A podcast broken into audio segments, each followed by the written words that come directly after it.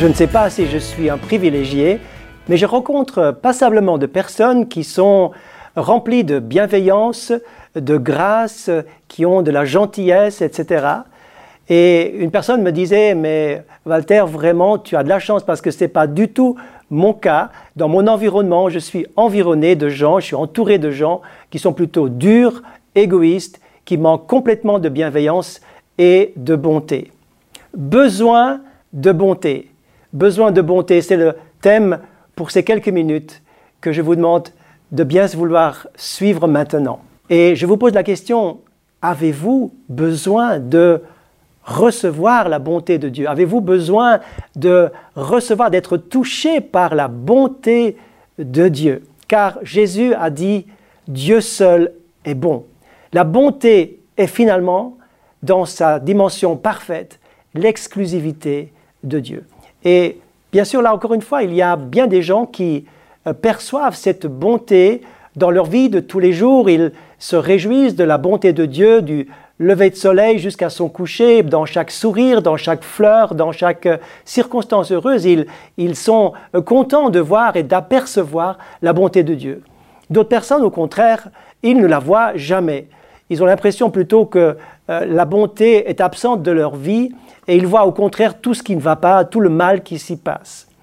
Mais puis il y a des personnes qui la trouvent, qui la voient occasionnellement, par exemple lors d'une circonstance heureuse, d'une naissance ou encore d'une protection, euh, d'un accident, etc. Mais aujourd'hui, la bonté de Dieu est une manifestation spécifique du Seigneur qui va tomber dans votre cœur, car j'en suis persuadé, c'est ma prière, vous allez recevoir et pouvoir bénéficier de la bonté de Dieu d'une manière personnelle, et c'est extraordinaire, car la bonté de Dieu est décrite dans, dans la parole de Dieu, elle est décrite comme étant euh, dans différentes dimensions, manifestée de diverses manières pour que nous puissions y croire, pour que nous puissions la saisir. La première dimension, est celle-ci. Ta bonté, Seigneur, atteint jusqu'aux cieux. Le psalmiste dit encore un peu plus loin au psaume 108, Ta bonté s'élève au-dessus des cieux. La première dimension de la bonté, c'est, qu'elle est au-dessus, elle surpasse, elle est au-dessus de toute chose qui est humain. La bonté de Dieu est toujours plus grande que tout ce que nous pouvons imaginer. Pensez à la bonté de Dieu qui est au-dessus de vos problèmes et de vos circonstances difficiles. La deuxième dimension de la bonté de Dieu se trouve également dans les psaumes, et je dirais c'est son étendue, c'est sa longueur. Il est dit que la bonté est éternelle, sa bonté dure à toujours. Seigneur, souviens-toi de ta bonté, car elle est éternelle. La bonté est éternelle. Et cette dimension est extraordinaire parce qu'elle ne s'appauvrit pas avec le temps. La bonté de Dieu n'est pas usée par les chagrins et les difficultés humaines. Elle n'est pas usée par euh, le, peu de répondants que récolte la bonté de Dieu. Le Seigneur a un amour constant, une bonté constante, invariable envers chacun de nous. Vous pouvez bâtir sur la bonté de Dieu, vous pouvez vous baser sur la bonté de Dieu, vous pouvez compter sur sa bonté à chaque instant. Et sachez qu'elle s'élève au-dessus de tout ce que nous pouvons imaginer. La bonté de Dieu va susciter différentes choses. Et j'en ai sorti trois pour nous édifier aujourd'hui, pour nous encourager. J'espère que vous allez être encouragés parce que la première chose que suscite la bonté de Dieu, cette bonté qui nous couvre, qui, qui nous tombe dessus parfois, comme dans l'histoire suivante, eh bien, euh, imaginez cette personne qui est au bord euh, du lac de Galilée, découragée. La pêche a été littéralement nulle. Et Jésus est là. Et il s'adresse à la foule. Et il va s'adresser à cette personne qui s'appelle Pierre. Pierre repart sur l'eau euh, pour la pêche. Pierre va dire, mais Seigneur, on a pêché toute la nuit, il n'y a rien. Et il va pourtant répondre à Jésus et il va dire, sur ta parole, j'irai.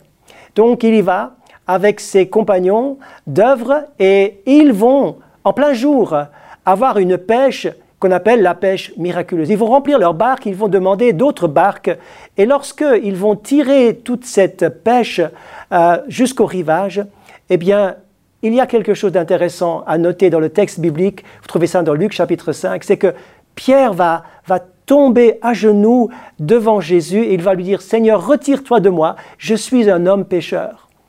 Remarquez que Jésus ne lui a pas prêché un message sur la repentance, il ne l'a pas parlé de son péché, mais la bonté de Dieu a convaincu Pierre qu'il avait besoin de se repentir.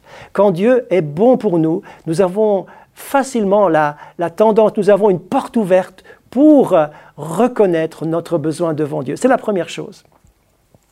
Ensuite, la bonté de Dieu suscite l'admiration, suscite l'adoration, suscite la louange. Et là encore, les psaumes sont extraordinairement riches dans cette motivation, dans ces chants, dans ces poésies, pour nous amener à louer Dieu pour sa bonté qui est au-dessus des cieux, qui est, qui est permanente, qui est stable, qui est merveilleuse. Je chanterai toujours les bontés du Seigneur, dira David au psaume 89. Louez l'Éternel car il est bon et sa miséricorde dure à toujours.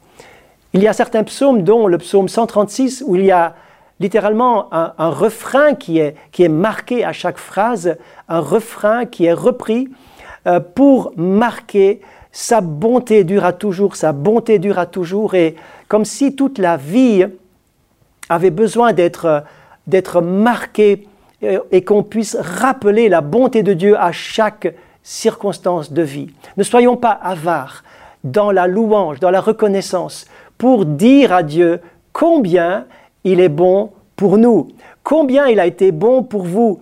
Peut-être que votre refrain a été un peu atténué, il s'est tu, votre chant ne, ne vibre plus comme autrefois.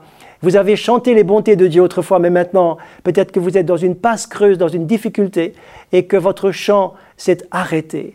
Je voudrais vous encourager continuer à battre ce refrain et pour dire, malgré tout, personne ne me fera arrêter de louer Dieu pour sa bonté. Je ne comprends pas tout, je ne vois pas tout, il y a des résultats qui manquent, il y a des exaucements de prière qui ne sont pas là. Mais je crois et je proclame encore que Dieu est bon en tout temps. En tout temps, Dieu est bon. C'est mon refrain personnel.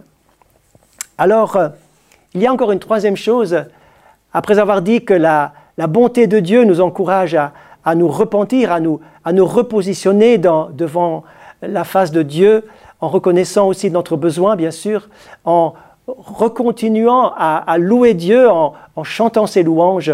Et puis, nous sommes encouragés par notre foi et dans notre foi. C'est le dernier mot que je voudrais juste euh, baser sur un verset biblique extrêmement précieux qui a déjà fait du bien à tellement de personnes et qui va encore encourager des milliers et des milliers de personnes et qui vous encourage aujourd'hui alors que vous m'écoutez. Vous trouverez ça dans le livre des Lamentations de Jérémie, euh, ce livre extraordinaire, très court certes, où il y a des perles précieuses. Voici une de ces perles. Quand je pense à ma détresse et à ma misère, dira Jérémie, quand mon âme s'en souvient, elle est abattue au fond de moi. Voyez-vous, nous pouvons laisser nos pensées aller vers les problèmes, aller vers les choses négatives, nous tirer en bas.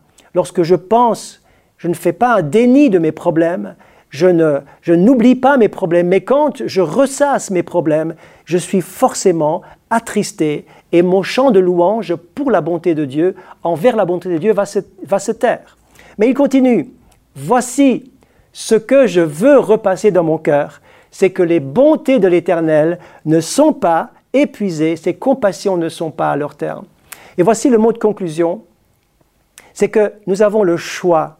Je veux repasser dans mon cœur. Je veux dépasser certaines choses et je veux repasser certaines choses positives, bibliques, fondées, des déclarations et des proclamations euh, puissantes dans la parole de Dieu, de la parole de Dieu, dans mon cœur, afin d'honorer Dieu sa bonté. Vous avez besoin de bonté Eh bien, aujourd'hui, commencez à goûter et à sentir combien Dieu est bon pour vous.